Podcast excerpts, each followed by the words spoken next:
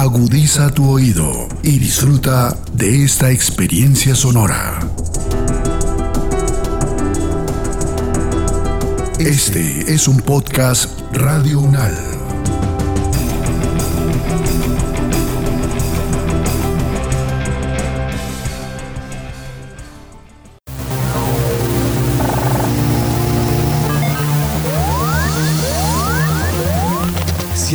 en el mundo.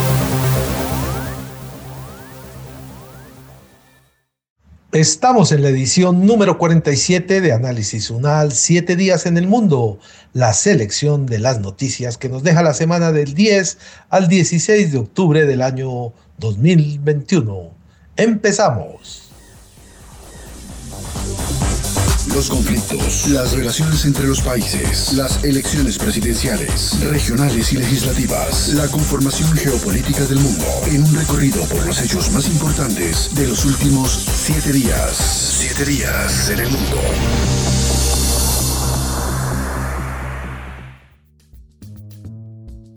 Los papeles de Pandora arrastran el gobierno, parientes y amigos de Sebastián Piñera en Chile.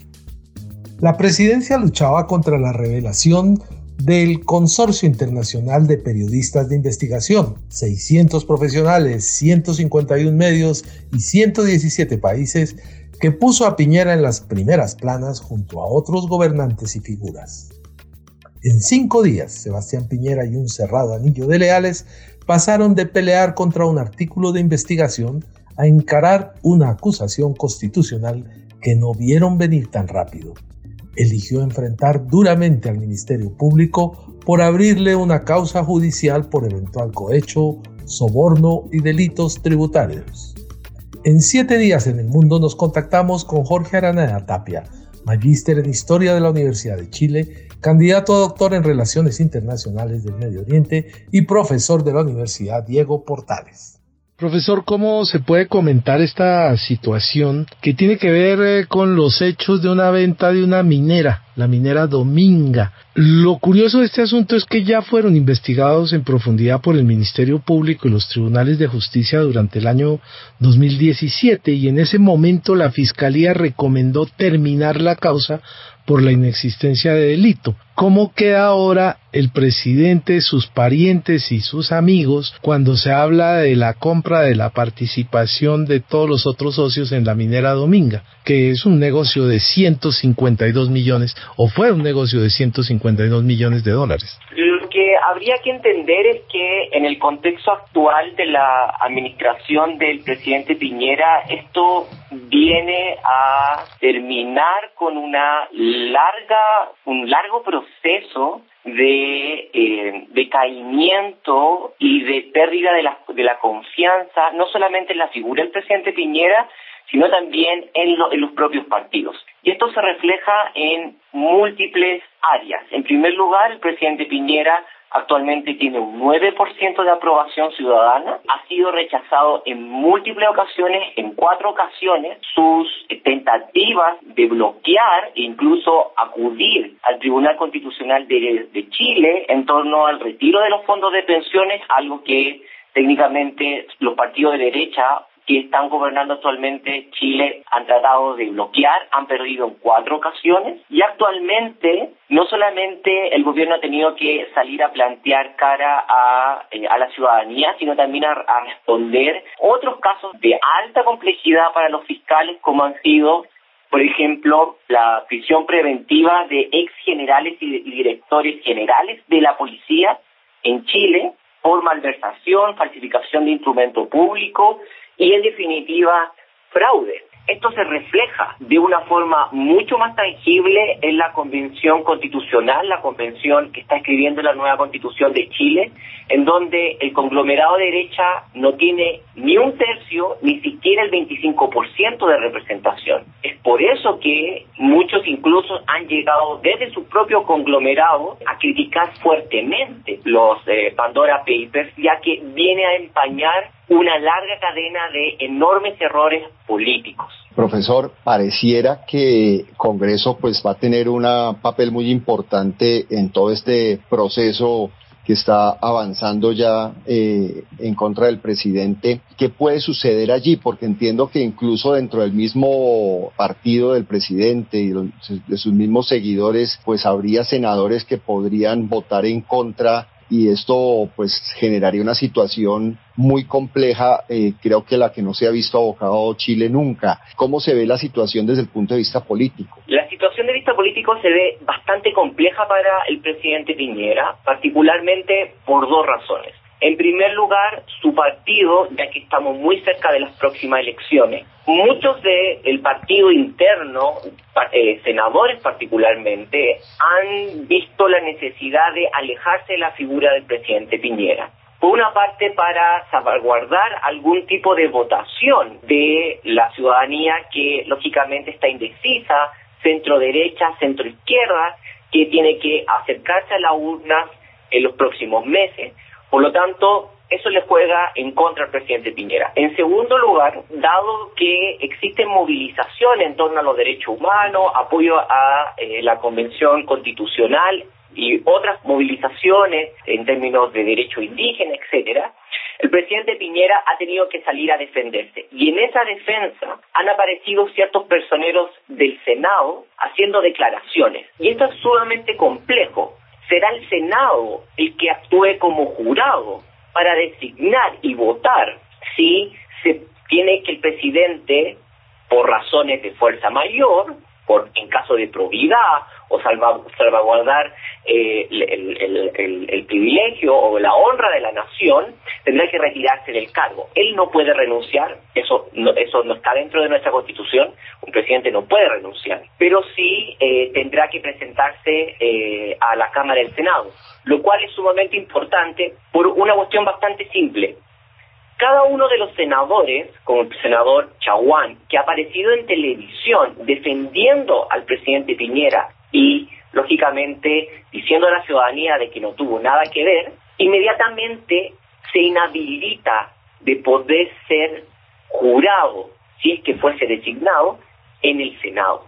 Por lo tanto, en esta situación muy compleja se está viendo personas, senadores que han salido a defender al presidente Piñera, con lo cual inmediatamente quedan inhabilitados de ser parte del jurado y los que no han salido a defender al presidente Piñera están tomando una, una posición bastante crítica. Todo esto dentro de su mismo conglomerado de gobierno. Por lo tanto, es una situación bastante compleja. Profesor eh, Araneda, el presidente ha dicho que no hay nada nuevo, como que uno puede suponer que hay una exasperación general en Chile por los Pandora Papers y entonces le toca al gobierno resistir la andanada. Lo que pasa es que lo que hay que entender son dos son dos situaciones. En primer lugar, Chile atraviesa por un proceso histórico muy singular. Eh, es nuestra primera constitución democráticamente electa y escrita. Por lo tanto, eh, la ciudadanía está en una situación de hipercriticabilidad en términos de que quiere que las instituciones funcionen, funcionen pero que también sean proas y coherentes. Particularmente, por otro lado, el presidente ha dicho en diferentes ocasiones, en la actualidad, pero también en el pasado, de que no había absolutamente nada ilegal en esa compra y venta y que él no sabía absolutamente nada, en tanto de que eso eran negocios o tanto de amigos cercanos a él o de su familia. Profesor Jorge Aranea Tapia, muchas gracias por estar comunicado con las emisoras de la Universidad Nacional de Colombia. El placer fue todo mío y le deseo un excelente día. Siete días en Tribunal Constitucional de Polonia ha determinado como inconstitucionales algunos artículos del Tratado de la Unión Europea. Polonia, que hace parte de la Unión Europea desde el 1 de mayo del 2004, ha registrado tensiones con los gobiernos de Bruselas y el bloque económico de la Unión. Este organismo político siempre ha defendido su derecho comunitario, por lo tanto Polonia señala que ciertas partes de los tratados son incompatibles con su constitución y además señala que ningún organismo internacional debe evaluar su justicia nacional. Sobre este tema dialogamos con Luis Antonio Guacuja, profesor del posgrado de la UNAM, Universidad Nacional Autónoma de México. Profesor, ¿podría desatarse entonces una rebelión de ciertos países por la constitución de cada uno frente pues a, a este bloque económico de la Unión Europea? Difícil, difícilmente. Lo cierto es que es más bien eh, al, revés. Los países que deciden ingresar a la Unión Europea eh, ajustan, hacen una serie de ajustes en su legislación interna, entre ellos una modificación en su constitución nacional, donde debe prevalecer como un principio en la primacía del derecho de la Unión Europea sobre el derecho de los Estados miembros. Esto lo asumen los países antes de entrar a la Unión Europea y esto quedó además plasmado de manera mucho más clara en los criterios de Copenhague que se plantearon justamente cuando se iba a dar la ampliación de los países de Europa Central y del Este en el 2004, en que ingresaron 10 países, entre ellos el caso de, de Polonia. Entonces, más bien es al revés, y es un poco la postura que tiene ahora la Unión Europea, donde se privilegia este principio de primacía del derecho de la Unión Europea. Profesor eh, Luis Antonio, desde que se inició el asunto de la Unión Europea, pues se sabía que la legislación de cualquier país quedaba dependiendo de lo que se estaba acordando en la iniciación. Esto lleva a pensar que Polonia está buscando crear algunas brechas teniendo en cuenta que hasta les tienen controlados algunos dineros que aparentemente se merecían desde el presupuesto de la Unión Europea? Bueno, sí, incluso el año pasado que se aprobó una serie de, mecanismos para salir de la crisis económica a raíz de la, de la pandemia, los líderes de la, de la Unión Europea acordaron sujetar o condicionar estas ayudas al tema del Estado de Derecho, ¿sí? a que prevaleciera el Estado de Derecho. Entonces, esta resolución de la, de la justicia polaca contradice y puede poner en riesgo las ayudas de la Unión Europea destinadas a los países para salir de la crisis. Profesor Luis Antonio, como vimos el ejemplo con el Reino Unido, ¿Este sería el principio de otra salida de la Unión Europea con lo que está ocurriendo con Polonia? También lo veo complicado, ¿no? Porque el Reino Unido pudo salirse, ¿no? Después de este accidentado referendo de 2017, que se materializó apenas a, principios de este año ya de manera mucho más clara.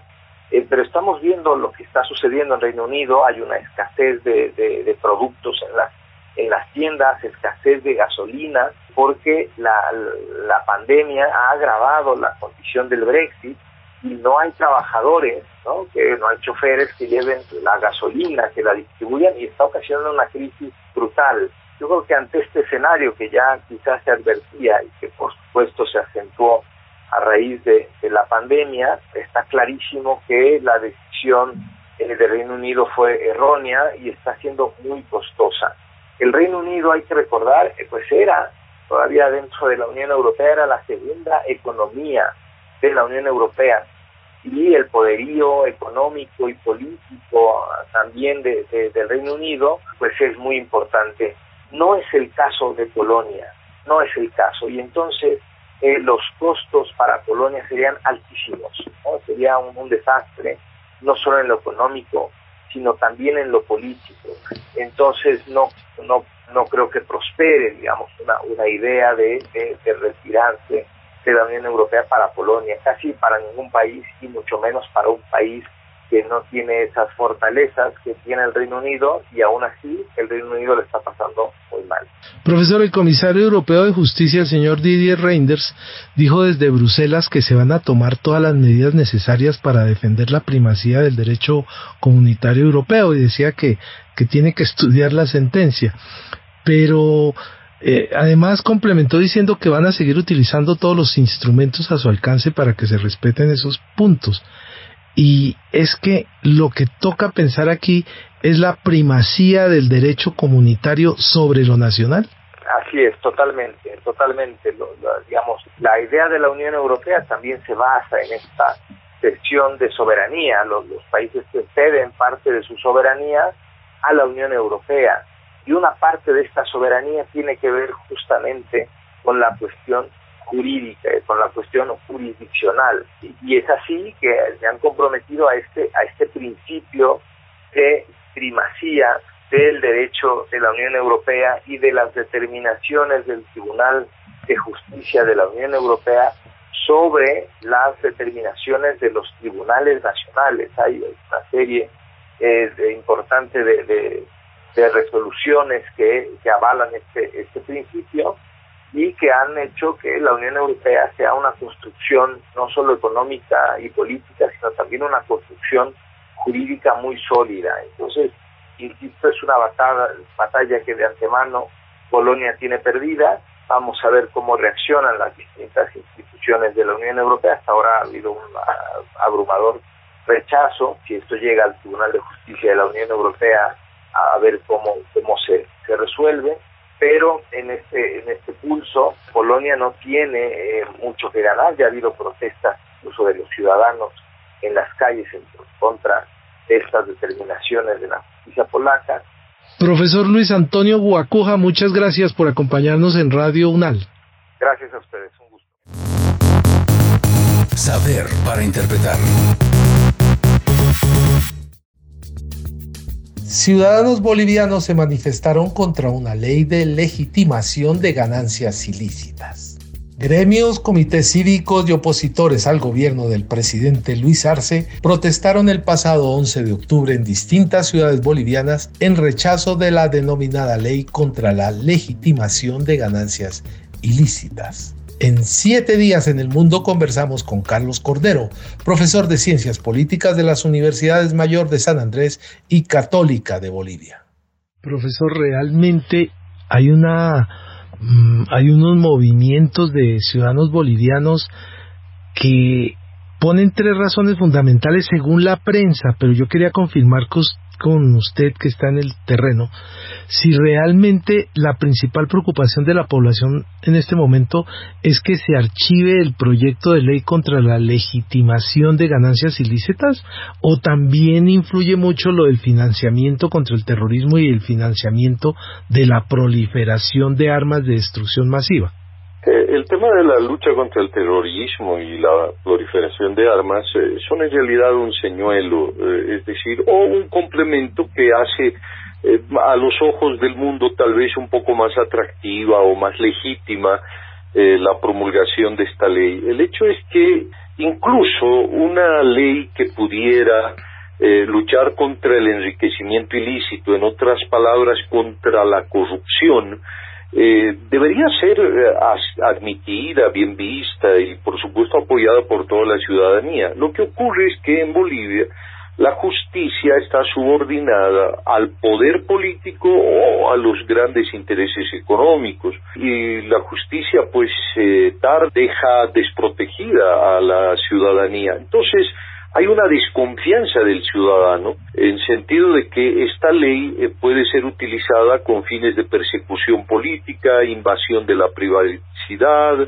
eh, fiscalización, en última instancia en un en una ley que haga más fuerte al Estado y que los ciudadanos no tengan una justicia independiente donde se puedan defender y esta ley se convierta en un arma de persecución política como ha estado ocurriendo en otros eh, países, y ese es el fondo del conflicto en Bolivia.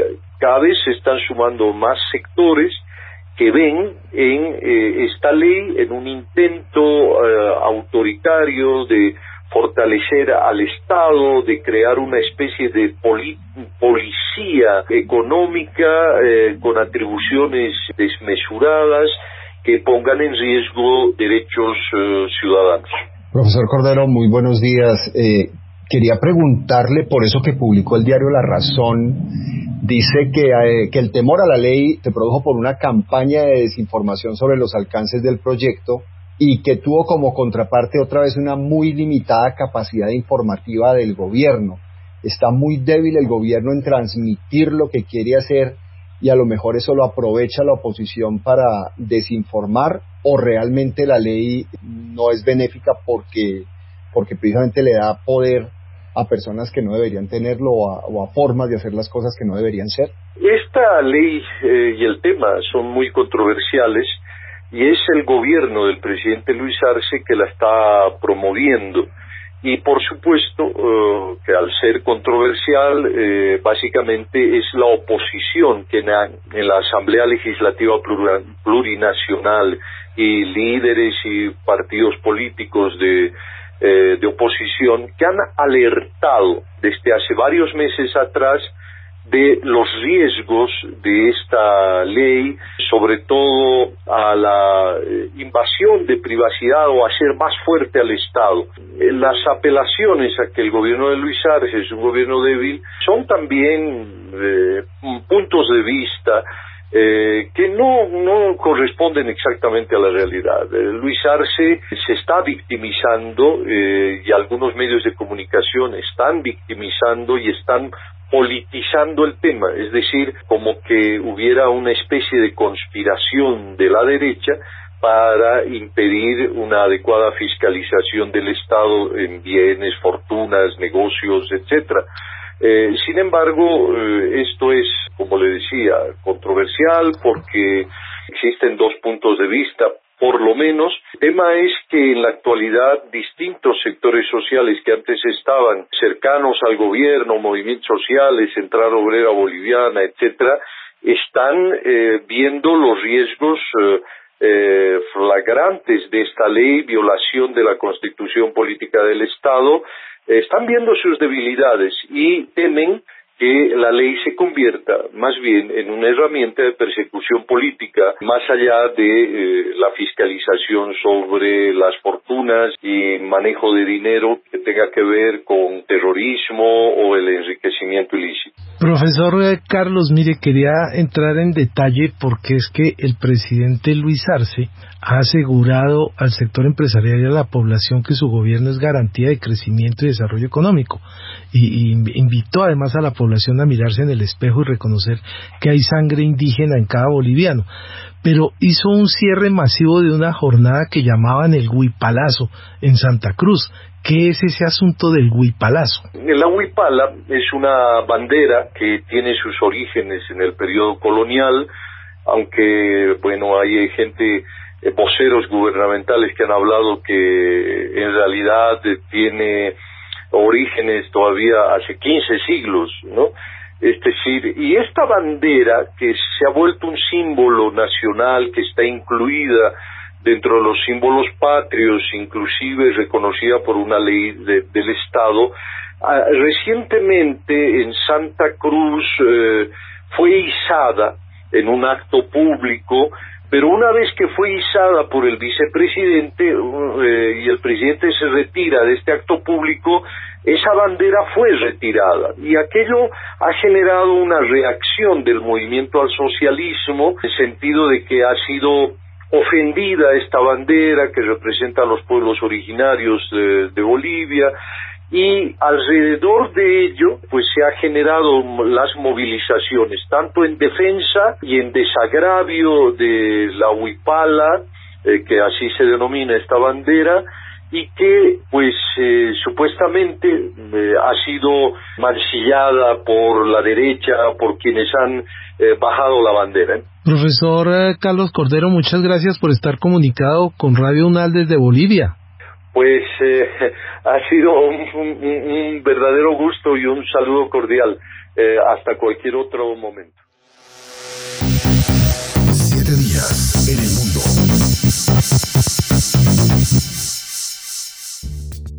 Se dispara el carbón en Europa.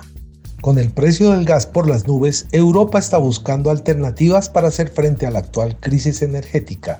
Y una de las soluciones la ha encontrado en un viejo conocido, el carbón. Para analizar este tema conversamos con Ulf Toene, economista, profesional en relaciones internacionales e historia, doctor en Derecho y Sociología de la Universidad de Warwick, Reino Unido. Él es también profesor de la Universidad de La Sabana.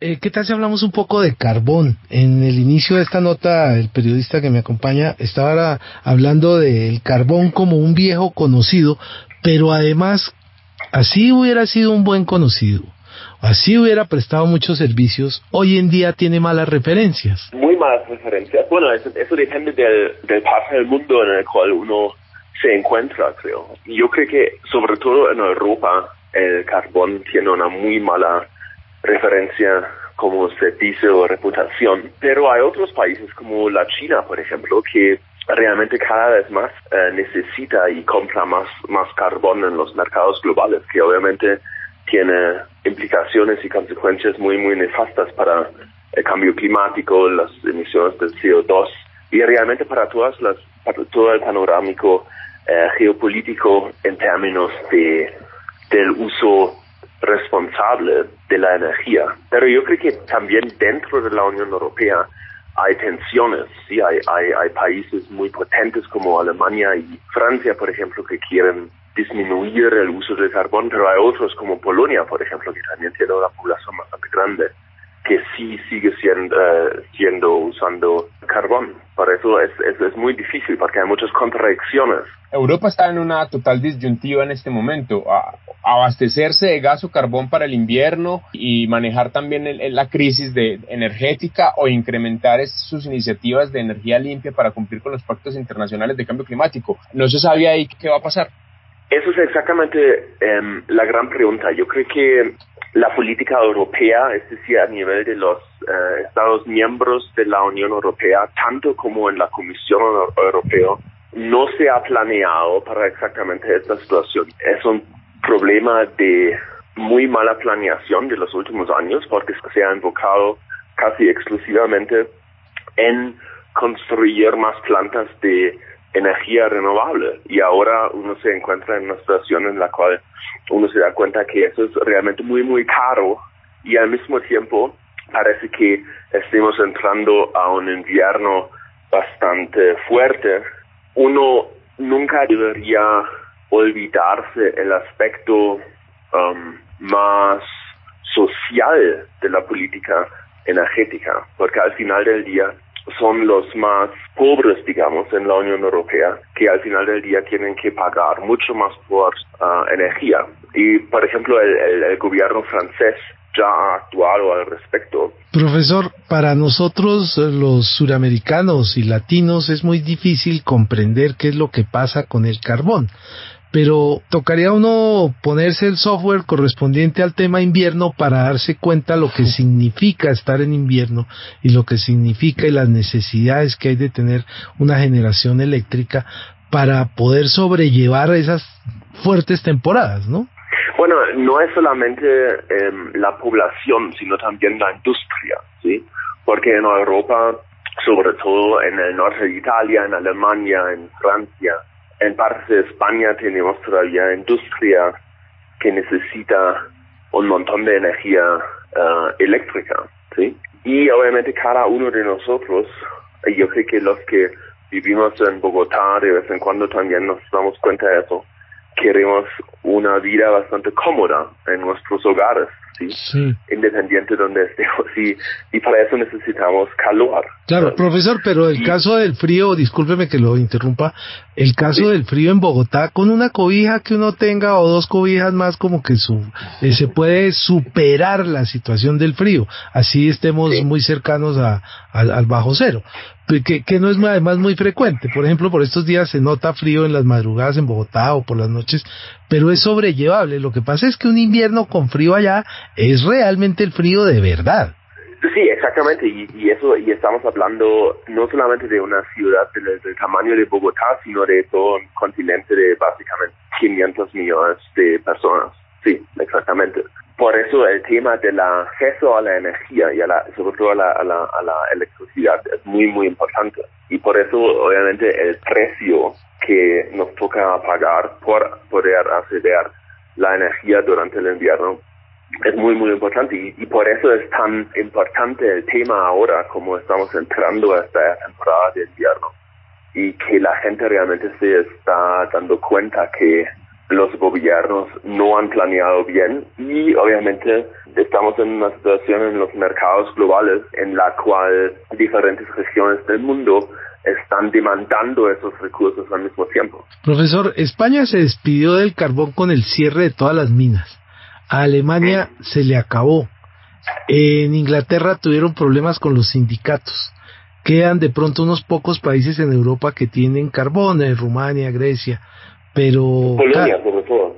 Pero cada vez eh, lo que sucede es que deben eh, buscar los caminos solares, eólicos, pues para buscar eh, implantación de renovables. Eso probablemente va a ser la, la solución que tengan. Muchas gracias por acompañarnos, eh, profesor Ulftone, eh, hoy en este diálogo en las emisoras de la Universidad Nacional de Colombia. Perfecto, gracias, muy amable. Sí, señor. Que tengan excelente día. En el mundo.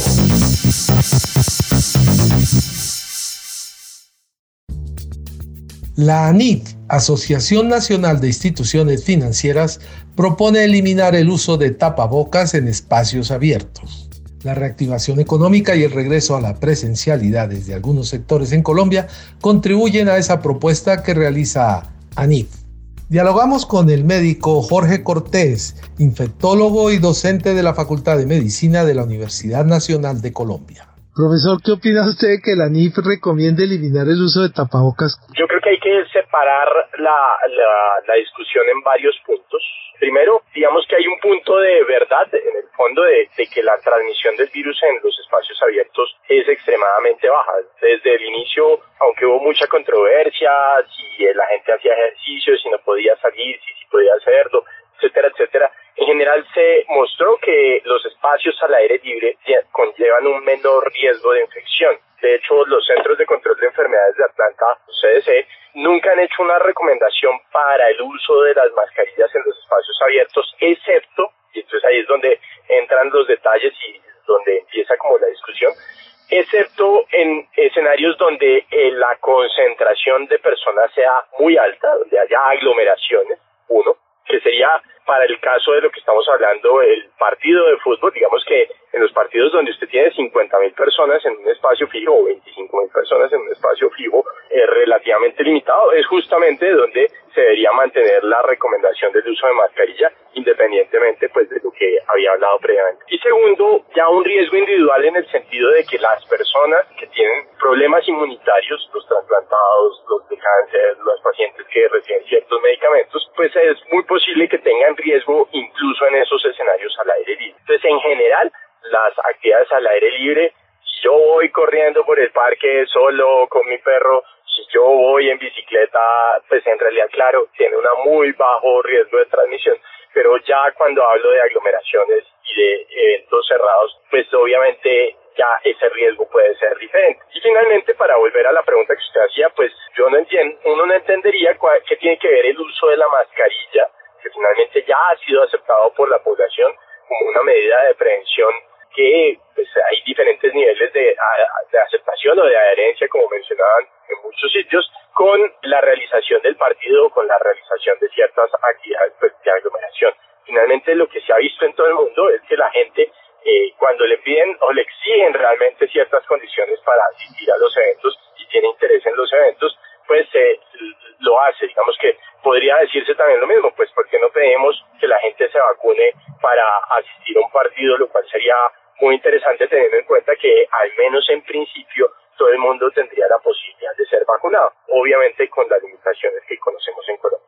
¿Realmente uno puede tener problemas de respiración por usar permanentemente el tapabocas? La mayoría de los clínicos, incluyendo los neumólogos, han dicho que en realidad los problemas o limitaciones de salud asociadas al uso de la mascarilla son muy bajas, de poca relevancia. Lo que uno experimenta por usar eh, mascarillas quirúrgicas o mascarillas de tela convencionales sí es que ciertas actividades eh, producen eh, cierta sensación de agua, pero los estudios clínicos dicen que esas sensaciones de agua suelen ser más algo que la persona siente más que haya un cambio fisiológico importante, aunque puede haber ciertos cambios de retención de CO2 y otras condiciones que suceden con el uso continuo de las mascarillas. Con el uso de las mascarillas también ocurre que algunas personas que tienen acné o ciertas respuestas alérgicas en la piel se incrementan porque la humedad y la temperatura cambian esa superficie cubierta y uno ve, especialmente en, en gente joven, adolescentes que usan mascarillas, que pueden hacer algunas formas de acné en esas zonas que finalmente quedan cubiertas y que pues están de alguna forma un poco más húmedas. Excepto eso que parece ser relativamente menor, en realidad el uso de las mascarillas sigue siendo una medida efectiva y una medida segura. Profesor, el Ministerio de Salud en declaraciones anteriores había indicado que si más del 70% de la población estuviese vacunada pues hubiese podido eliminar su uso obligatorio en diciembre. Diciembre, pues que es época de festividades en Colombia. Para esto podría aplicarse la relación tapabocas más protección es igual a dinamización para la economía. Yo creo que esta, esos números son muy difíciles de interpretar. Lo, lo, que tú haces referencia es la famosa inmunidad de rebaño. ¿Cuántas personas deben haberse infectado o deben, debemos haber vacunado para lograr que en general la población esté protegida? Y aquí hemos hablado de esos números varias veces. Algunos estudios sugieren que con Delta, teniendo que con eh, la variante Delta la transmisibilidad es mucho más alta, las tasas de vacunación deberían ser más altas. En ese sentido, eh, vamos en algo así como cerca del 40% de vacunación completa, estaríamos muy, muy lejos. Sin embargo, eh, el Instituto Nacional de Salud, en una entrevista con su directora, la doctora Marta Esquina, dijo que el 89% de las personas encuestadas por ellos tenían títulos de anticuerpos en su sangre, es decir, que o habían sido vacunados o habían estado expuestos al virus y habían en algún momento tenido la, la infección por el virus. Si estos datos son reales en el sentido de que no ha habido una publicación más amplia para decir, para debatir, digamos, un poco de, de qué tan precisos son esos datos, pero muy probablemente son correctos, lo que significa es que la gran mayoría de la población colombiana en realidad ya estuvo expuesto, cual es congruente con lo que vimos especialmente durante la tercera ola. Y en esa medida, en realidad la gente sí está protegida y eso explicaría las cifras con las cuales ustedes empezaron este segmento y es que el número de casos sigue bajando y sigue siendo muy bajo. Y no sería explicable por la vacunación, porque nosotros tenemos tasas de vacunación más bajas que, por ejemplo, los Estados Unidos. Y en los Estados Unidos, aunque el número de casos sigue bajando, sigue siendo mucho más importante. Los estudios muestran y la información muestra que los países que mayores tasas de vacunación han tenido, en realidad son aquellos que han llegado a controlar la situación en términos de la transmisión del virus, número de casos que más preocupa, por supuesto, el número de personas con enfermedad grave y número de muertos. Profesor eh, Cortés, muchas gracias por ayudarnos en toda esta información y en aclararnos con toda esa sapiencia y ese conocimiento de información suya. Guillermo, muchísimas gracias. Siete días en el mundo.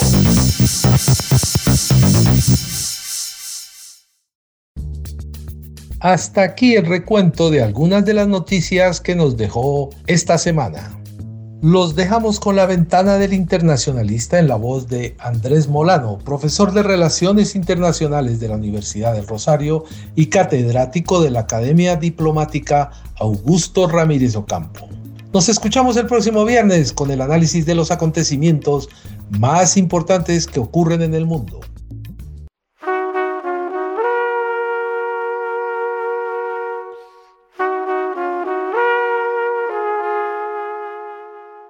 Esta es la ventana del internacionalista, un lugar para mirar lo que pasa en el mundo y ver el mundo pasar. A veces hay que simplificar las cosas para hacerlas comprensibles. La realidad es siempre más compleja de lo que es posible aprender y no queda otro camino que simplificarla. Es lo que hacen, entre otras, las teorías propias de la disciplina de las relaciones internacionales, Todas ellas están construidas sobre simplificaciones selectivas que revelan y privilegian algunas cosas mientras se encubren y desdeñan otras. Tal vez por eso se reprochan unas a otras ser sobresimplificadoras cuando todas lo son y cuando no puede ser de otra manera. Pero así como puede ser útil e incluso necesaria, la simplificación puede ser enormemente nociva por engañosa. Así ha ocurrido con dos grandes simplificaciones que han dejado una huella profunda en la política exterior colombiana de la última década y cuyas consecuencias se sentirán por varios años en las relaciones de Colombia con el mundo. La primera de ellas se fraguó, quizás con las mejores intenciones, durante el gobierno Santos y giró, como tantas otras cosas durante sus dos administraciones, alrededor de la paz, esa paz que algunos escriben con mayúscula, contra toda regla, acaso para subrayar su compromiso con el acuerdo suscrito en 2016 con la entonces guerrilla de las FARC o para marcar una presunta distancia moral frente a quienes la escriben por sus propias razones con minúscula. Tanto dentro del país como hacia afuera, el acuerdo de Marra se presentó como una panacea, Se generaron enormes expectativas, lo que explica la magnitud proporcional de las frustraciones presentes. Se sobreestimaron sus virtudes, a veces hasta la hipérbole y se subestimaron sus defectos y limitaciones que aún hoy son una suerte de tabú que no puede mencionarse, so pena de ser calificado de enemigo de la paz con mayúscula.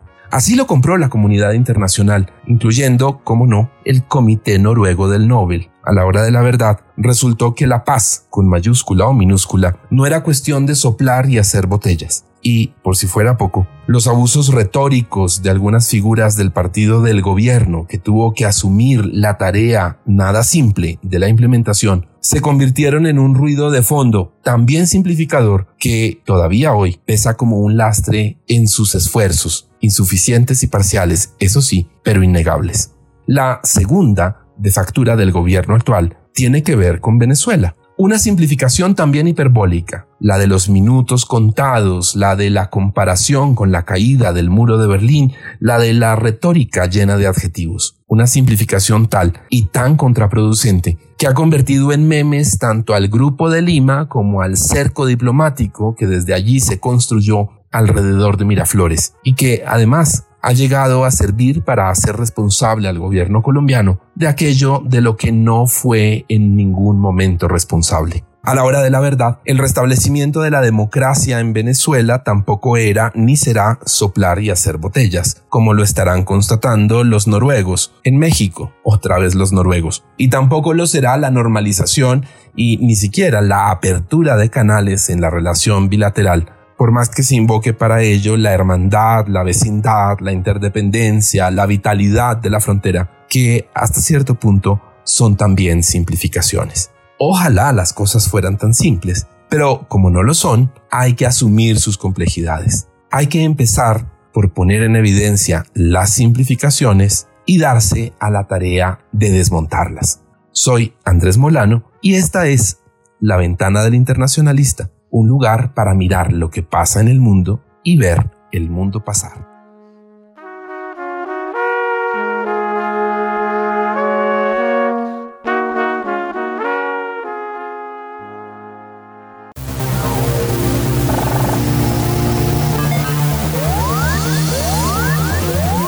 Siete días en el mundo.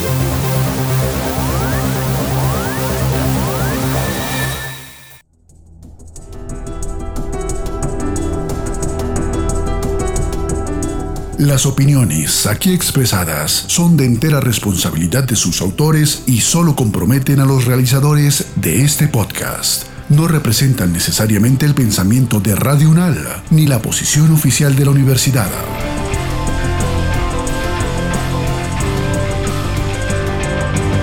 Este y otros podcasts en nuestro sitio web podcastradio.unal.edu.co.